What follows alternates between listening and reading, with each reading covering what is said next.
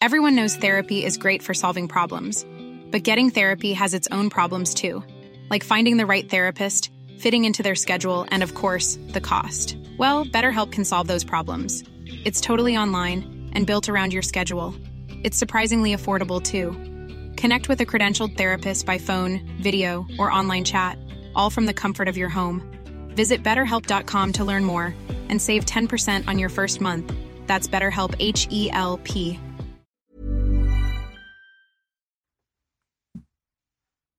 Coucou. Janvier 2001, un couple de professeurs de l'université de Dartmouth s'est découvert poignardé à leur domicile. La première piste, celle qui vient tout de suite en tête, c'est un cambriolage qui a mal tourné. Le couple gagnait bien sa vie, enseignait dans une université prestigieuse, le vol a pu mal tourner, le mari ne s'est pas laissé faire. Et pourtant, dans l'horreur des faits, tout a été calculé par deux étudiants qui depuis quelque temps parcourent l'État ici et là à la recherche d'argent pour se payer un voyage et devenir de futurs tueurs en série à l'étranger. Mais pour le moment, ils sont bel et bien au pays et si personne ne les arrête à temps, d'autres victimes vont suivre. Bienvenue pour une nouvelle HVF.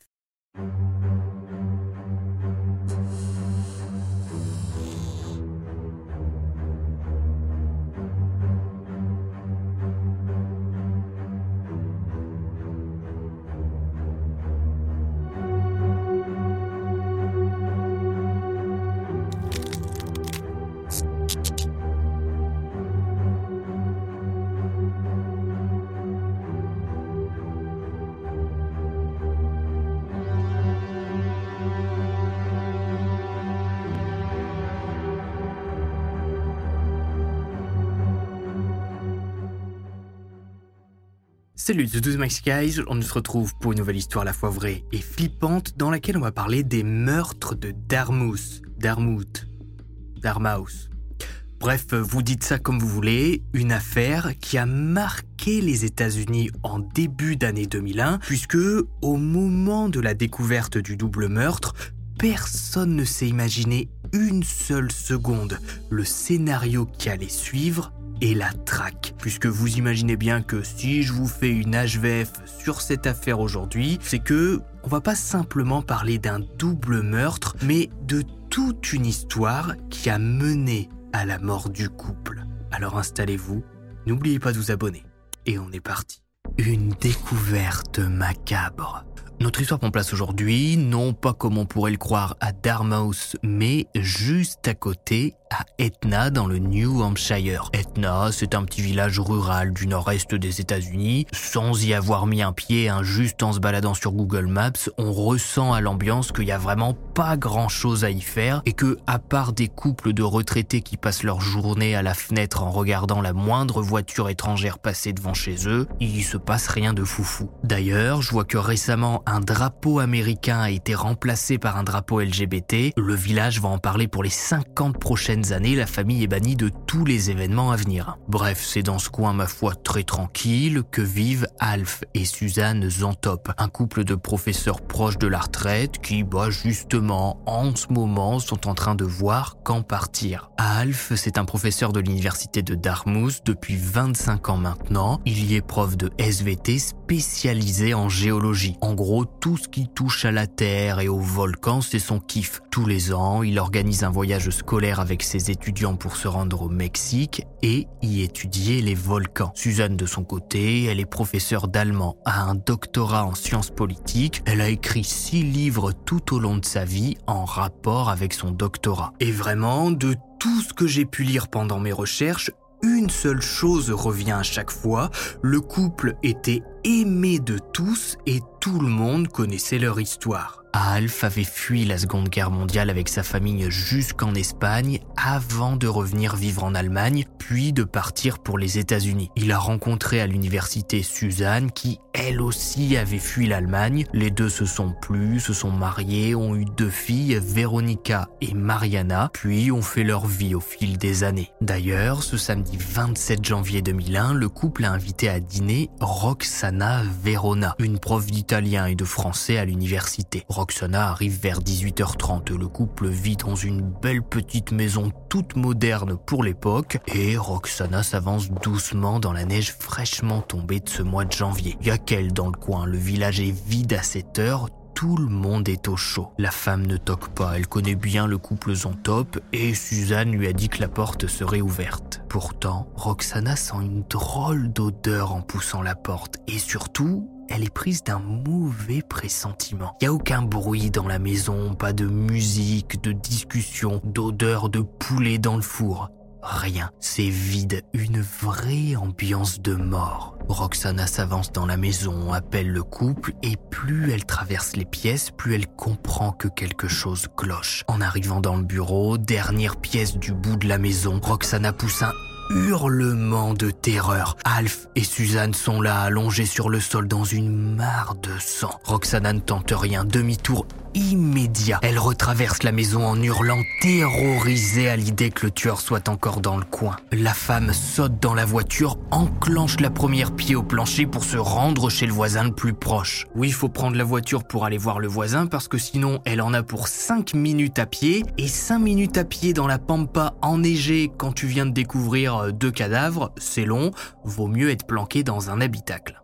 Bref, Roxana accélère, manque de sortir de la route enneigée, mais finit par arriver chez la famille McCollum. Madame McCollum racontera plus tard On était en train de célébrer l'anniversaire de mon mari quand tout d'un coup, quelqu'un a tambouriné à la porte. Roxana est invitée à entrer. Elle explique ce qu'elle vient de voir, le couple Zantop dans leur bureau dans une mare de sang. Monsieur McCollum et sa fille se rendent donc chez les Zantop pour voir ce qu'il se passe. Eh ben, il se passe rien vu que le couple est mort dans son bureau. Hein. Ça fait quand même trois fois que je le dis. Et il faudra attendre que monsieur McCollum et sa fille Cindy confirment bien que le couple est mort, quatrième fois que je le dis, pour que le 911 soit enfin appelé. Les premiers agents qui arrivent sur place sécurisent tout de suite la zone. C'est une scène de crime, rien ne doit être contaminé. Les premiers éléments découverts font émettre deux hypothèses aux enquêteurs. La première, c'est un cambriolage qui a mal tourné. Les entopes laissaient régulièrement leurs portes non verrouillées. Un zonard est entré, est tombé sur le couple et les a attaqués. Bon,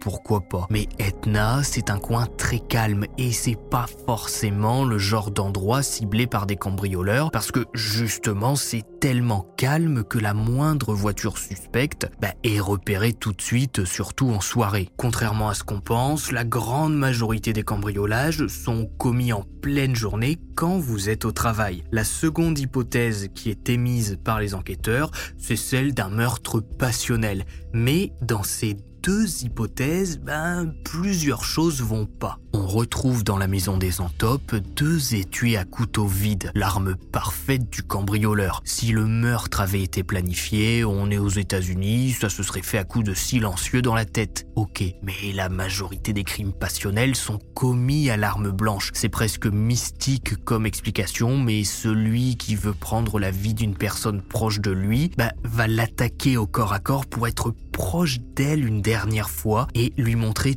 toute la rage qu'il a accumulée au fil des années. Mais une fois de plus, dans ce cas, si le crime a été planifié, pourquoi laisser les deux étuis à couteau sur place? Et si c'est un cambriolage qui a mal tourné, bah Malgré le meurtre, pourquoi ne pas quand même voler les objets qu'il y a dans la maison? Je veux dire, les Antopes, c'est un couple, bon, c'est pas des personnes âgées, hein, je vais arrêter de dire ça, c'est des gens qui sont dans la soixantaine, mais qui avaient une certaine richesse dans leur maison. Il y avait des ordinateurs, des bijoux, de belles choses à voler. Alors pourquoi juste assassiner le couple et juste voler le portefeuille de Alf? Il y a que 300 dollars normalement. Enfin dedans d'après l'enquête qui suivra.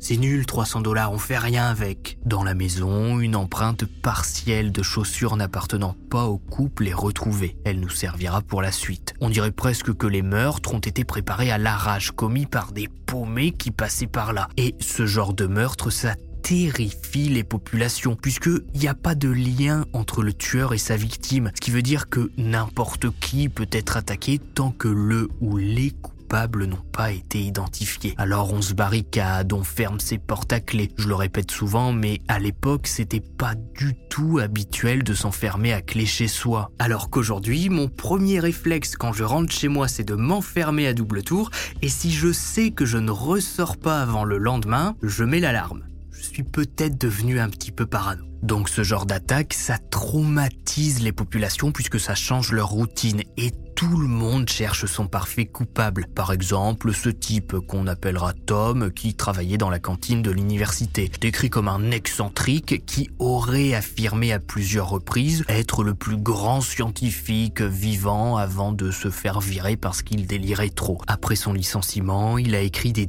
dizaines de posts sur Internet disant que l'université était maudite, que les hauts professeurs étaient impliqués dans des conspirations. Et surtout, il a écrit L'université s'est moquée de moi pendant dix ans. Maintenant, le monde commence à rire et à entendre de mauvaises nouvelles concernant les sciences et les mathématiques de l'université. Le jour même des meurtres du couple Zantop, Tom écrit Je me demande si deux armes du crime ont été trouvées à la résidence Zantop.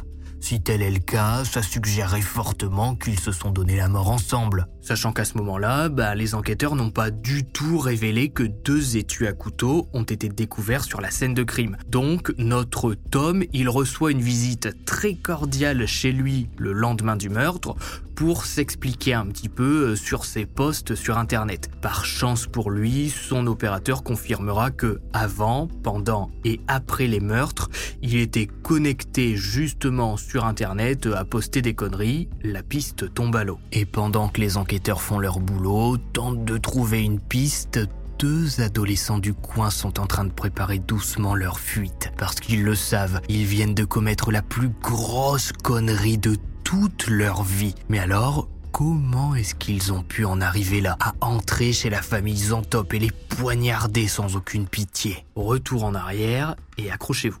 Un rêve d'aventure les prémices de ce qui deviendra plus tard l'affaire du double meurtre de l'université de Dartmouth commencent à Chelsea dans le Vermont à 50 minutes de route d'Etna. Chelsea, c'est une petite bourgade que l'on traverse généralement sans s'arrêter. Il n'y a pas grand chose à faire à Chelsea, mais il y a deux, trois trucs importants qui font la fierté du maire. D'abord, il y a un lycée, ce qui est assez étonnant vu la taille de la ville, et il y a quelques épiceries qui font le bonheur des lycéens qui sont abandonnés ici pour la journée. C'est dans ce lycée que se rencontrent James Jim Parker, 16 ans au moment des faits, et Robert Rob Tuloche, 17 ans. James Parker, c'est un jeune homme grand, mince, aux cheveux noirs qui ne pose aucun problème au lycée. Il a relativement de bonnes notes, en tout cas il est dans la moyenne. C'est un garçon qui aime faire rire la classe et qui n'hésite pas à participer aux activités organisées par le lycée quand il faut jouer des rôles pendant le carnaval par exemple. Son père Jim construit des maisons et sa mère travaille à temps partiel comme enseignante. James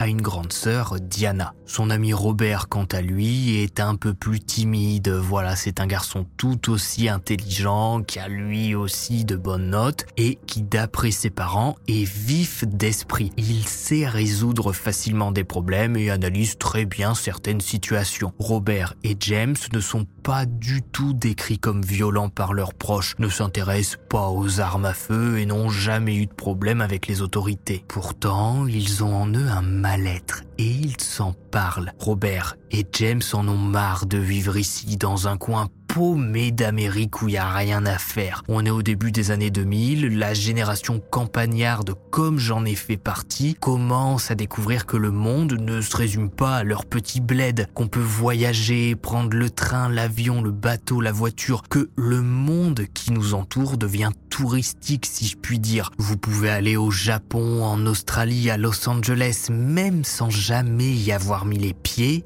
vous allez trouver votre chemin. Et la génération de Robert et James commence à avoir envie de bouger. Je sais que nos parents, voire nos grands-parents, ont très peu voyagé par peur de l'inconnu, de se perdre, de se faire arnaquer. C'était beaucoup plus compliqué avant. Mais Robert et James ont envie de partir. Problème, eh ben ils ont pas une thune et les deux garçons rêvent pas d'aller à New York qui est à 5 heures de Chelsea.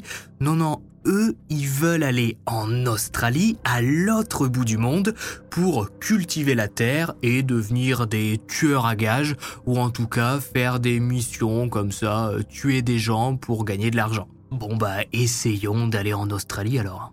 Robert et James sont que personne ne voit rien vont commencer à préparer leur plan pour se faire de l'argent. Pendant leur temps libre, ils vont d'abord chercher à se procurer des cartes bancaires pour retirer un maximum de cash. Mais pas en les volant. Enfin si, mais pas comme vous pensez. Les deux adolescents vont forcer des boîtes aux lettres un peu partout dans la bourgade en espérant avoir la chance de tomber sur un courrier de la banque contenant une carte bancaire. Alors bien sûr ça fonctionne pas, sinon autant jouer au loto. Il y a bien un jour où ils vont tomber sur une carte bancaire, mais sans son code d'activation, puisqu'il est bien évidemment envoyé dans une autre lettre. Ben voilà, ça fonctionne pas. Mais pas de souci, alors que les semaines défilent, Robert va avoir son permis de conduire, ce qui permet aux deux meilleurs amis de se balader un peu plus dans le coin, jusqu'au jour où il tombe sur un quad de marque Honda. Voilà, presque abandonné sur une remorque, ou en tout cas sans surveillance, mais une fois de plus, c'est normal pour l'époque et dans le coin. Robert et James se réfléchissent un peu, imaginent qu'ils pourraient bien le revendre, c'est recherché dans la région, et prennent donc le risque de le voler. Aux petites heures du lendemain matin, les deux garçons reviennent, détachent le quad, l'attachent à la voiture de Robert et partent en trombe personne n'a rien vu. Ils vont rapidement mettre le véhicule en vente sur Internet en disant aux potentiels acheteurs qu'ils le vendent au plus offrant. Ils ont rapidement une proposition à 3000 dollars. Un sacré pactole à mettre dans leur tirelire pour leur départ en Australie. James et Robert acceptent et donnent rendez-vous à l'acheteur. Sauf que problème, c'est un véhicule volé et les garçons n'ont pas les papiers du quad. Et d'ailleurs, l'acheteur potentiel qui vient leur explique, personne ne l'achètera parce que au moindre contrôle de police, c'est direction la prison. La vente n'est donc pas conclue. James et Robert se retrouvent avec un quad volé invendable sur les bras et qui est certainement recherché par les autorités du coin. Ils décident de l'emmener en forêt de l'abandonner. Bon, pour l'instant, vu nos deux Gugus, euh, ça semble compliqué. Hein. Une réunion de crise est organisée pour essayer euh, d'écrire un plan euh, solide pour réussir à gagner de l'argent. Robert explique à James que s'ils veulent de l'argent rapidement, ils n'ont pas le choix, il faut tuer, entrer dans des maisons, ligoter les habitants, demander leur code de carte bancaire et se débarrasser d'eux. James accepte, ils ont tout pour se faire des sous. Les boîtes aux lettres, le vol du quad, et puis c'est pas avec un 35 heures payé au SMIC américain qu'ils vont se payer un voyage en Australie prochainement. Eux, ils veulent partir dans les mois qui suivent, pas dans 15 ans. Et à l'époque, euh, bah y a pas TikTok pour se faire de l'argent facilement en republiant du contenu à la chaîne. Oui, ceux qui reprennent mes vidéos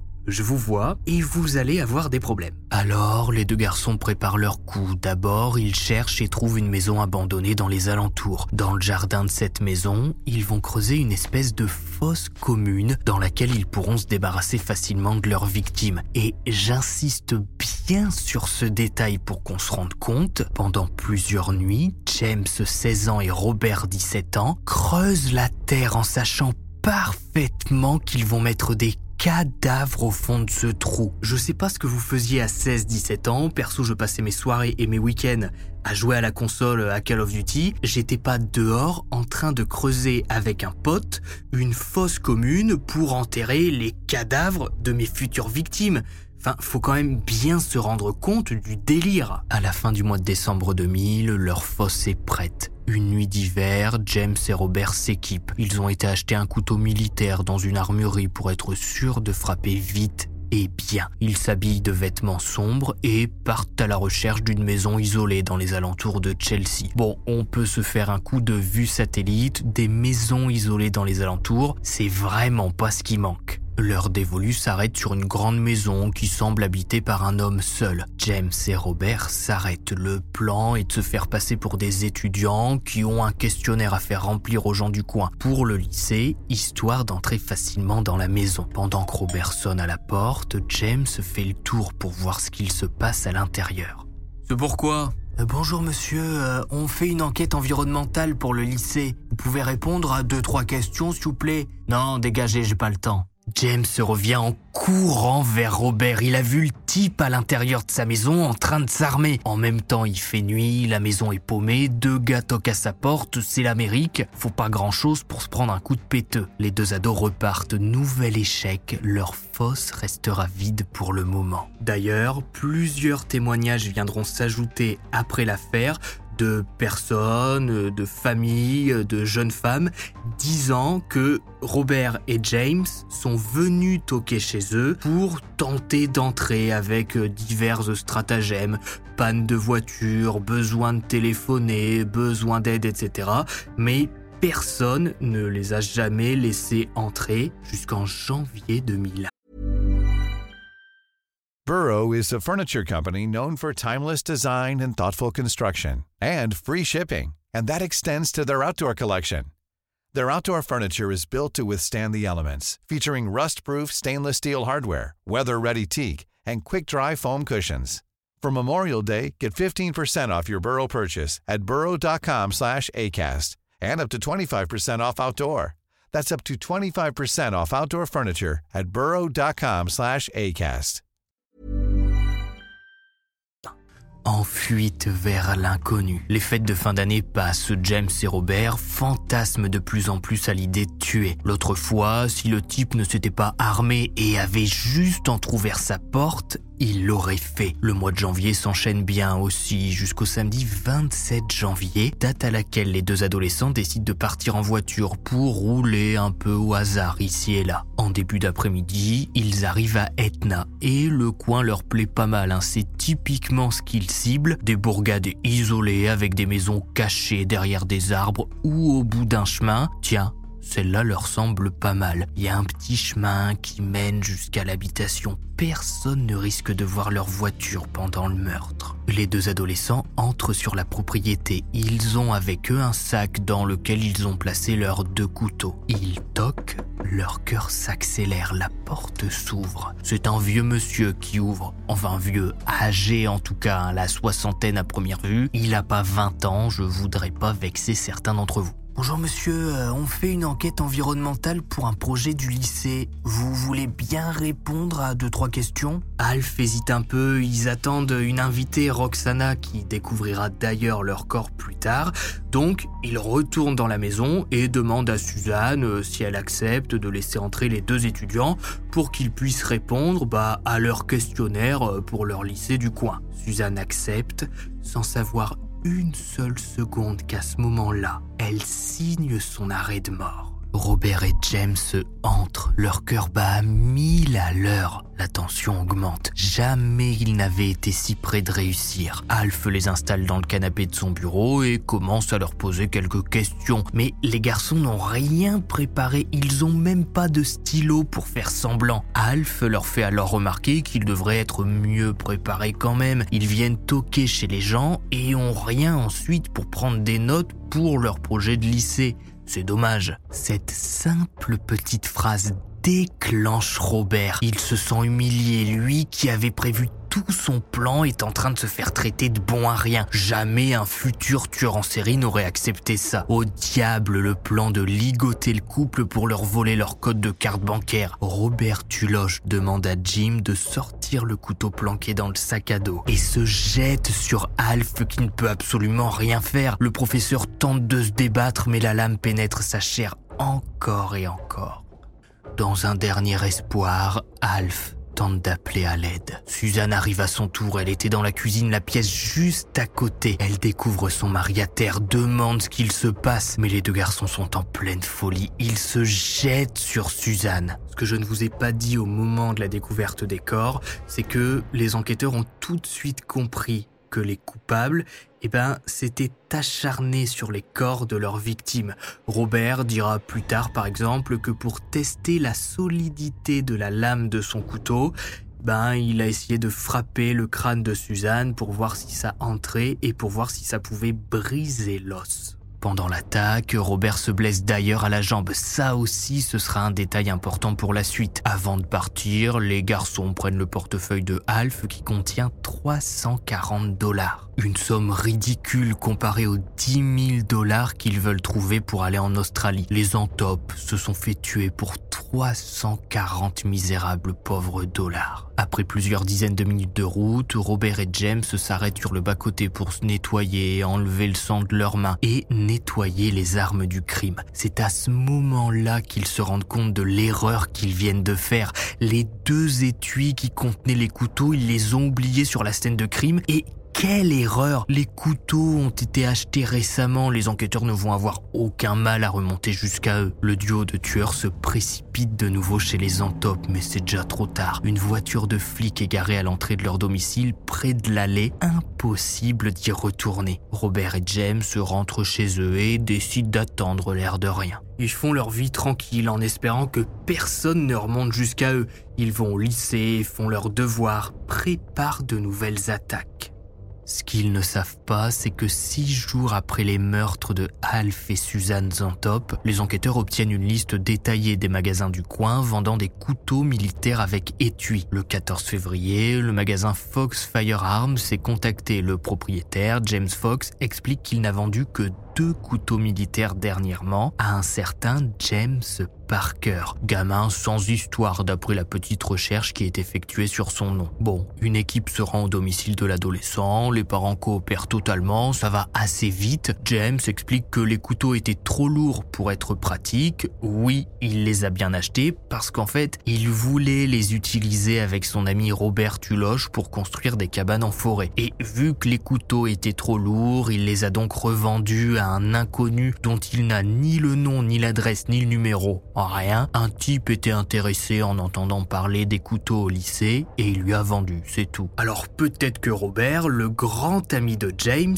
en saura plus. Convoqué au commissariat, le garçon dit ne rien savoir, mais ce dont il ne se doute pas, c'est que les enquêteurs ont interrogé deux, trois gars du lycée qui leur ont dit que Robert avait une blessure à la jambe apparue juste après la date des meurtres. Interrogé à ce sujet, Robert explique que oui, il s'est bien coupé juste au-dessus du genou, mais c'est parce qu'il est tombé en pleine forêt. Il a voulu faire un petit pipi en haut d'un talus, il a glissé et a chuté sur un vieux robinet métallique qui était sur un arbre pour récolter le sirop d'érable. Si vous voyez pas ce que c'est, en gros pour récolter le sirop d'érable, on enfonce une sorte de tige métallique qui fait office de robinet dans l'arbre et on laisse couler tranquillement dans un seau. Voilà, Robert a glissé malencontreusement là-dessus. James et Robert acceptent tous deux pendant leurs différents interrogatoires que leurs empreintes digitales soient prises et ils sont relâchés. Les enquêteurs n'ont aucune raison de les maintenir enfermés, le temps des investigations, autant attendre d'avoir des preuves solides pour les faire craquer euh, s'ils sont coupables,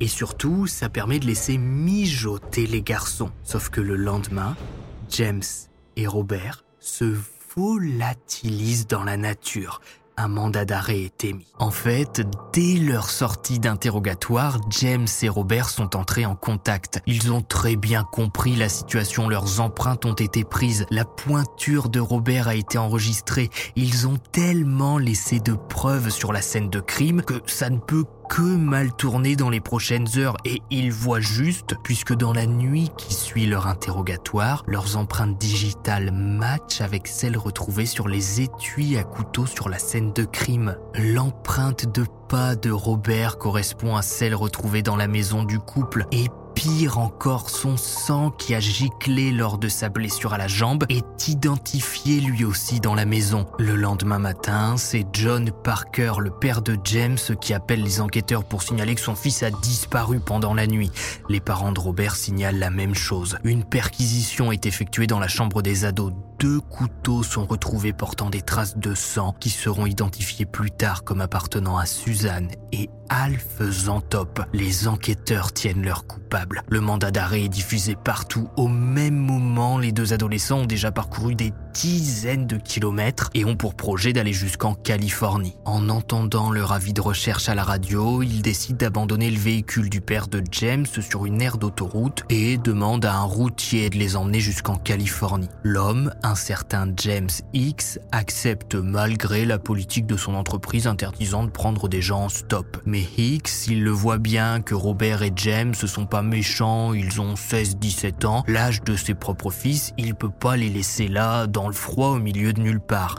Le routier accepte et sans le savoir, il aide deux fugitifs à traverser des centaines de kilomètres jusqu'à un relais routier, le Flying Truck Stop. Toujours dans le but d'aider les deux garçons, Hicks fait un appel radio demandant si l'un de ses collègues accepte de prendre ses passagers. Arrivé au relais, Hicks donne 10 dollars au garçon pour qu'il puisse s'acheter à manger et part faire sa vie dans son coin. C'est à ce moment-là qu'une patrouille de flics qui a entendu l'appel radio du chauffeur et qui a fait le lien entre les deux garçons recherchés dans le Vermont identifie visuellement formellement James Parker et Robert Tuloche qui sont placés en état d'arrestation. L'un des flics présents sur place dira plus tard Lorsque Hicks est venu nous voir pour savoir ce qui se passait avec les deux garçons, il s'est mis en colère lorsqu'il a su pourquoi ils étaient placés en état d'arrestation. Il a demandé à récupérer ses 10 dollars et a dit à James et Robert qu'il y avait de la bouffe gratuite en prison pour des salopards comme eux. Malheureusement, pour avoir accepté d'aider James et Robert à parcourir l'État, alors même que la politique de son entreprise lui interdit de prendre des gens stop, James Hicks a perdu son emploi suite à ça. Il dira n'avoir aucun regret, d'après lui c'est sûrement comme ça que ça devait se passer. Tant pis. Comme dans chaque affaire de meurtre qui contient deux protagonistes,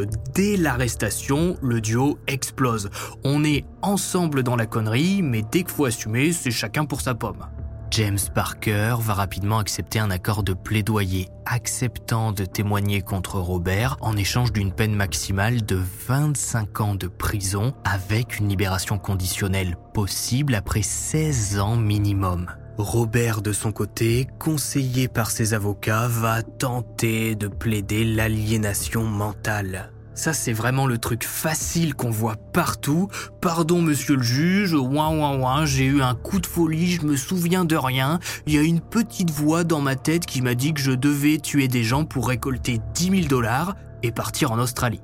Les enquêteurs raconteront plus tard que jamais ils n'avaient vu un accusé pleurer autant en cellule tout au long de son procès. Mais le coup de l'aliénation mentale, ça fonctionne pas au vu de la préméditation et des divers tentatives de meurtre qui ont eu lieu avant d'entrer chez le couple Zantop. Robert décide donc de plaider coupable. Il est condamné à une peine de prison à vie, sans aucune possibilité de libération conditionnelle. Robert Tuloche a depuis fait appel de sa condamnation pour obtenir un meilleur jugement et une possible libération conditionnelle, mais d'après ce que j'ai pu trouver, depuis 2021 son dossier est au point mort, mais il y aura bien un jour ou l'autre une seconde décision le concernant. James, quant à lui, n'a pas fait appel. Il a voulu demander sa libération conditionnelle après ses 16 ans de prison, mais ses avocats lui ont conseillé d'attendre au moins 2024 pour que ça passe mieux auprès de la justice. James pourrait donc sortir de prison l'année prochaine si ses avocats gèrent bien la situation, même s'il est proche de Zantop s'y oppose formellement et ont d'ores et déjà fait savoir leur mécontentement. Au final, au vu de toutes ces années passées en prison, s'ils avaient suivi un parcours classique, James et Robert auraient certainement pu se payer légalement un voyage en Australie sans avoir besoin de briser la vie de toute une famille. Si vous avez regardé cet âge jusqu'au mettez voyage en commentaire puisque finalement le couple Zantop a été assassiné par James et Robert pour une simple histoire de voyage, une simple envie d'aller à l'autre bout du monde, en Australie, et de récolter 10 000 dollars pour réussir ce voyage justement. Bref, c'est Max n'oubliez pas le pouce bleu, de vous abonner, ça fait toujours plaisir. On se retrouve la semaine prochaine à 18h pour une nouvelle histoire à la fois vraie et flippante, sur Twitter et Instagram pour ceux qui veulent discuter comme d'habitude. Et puis, bye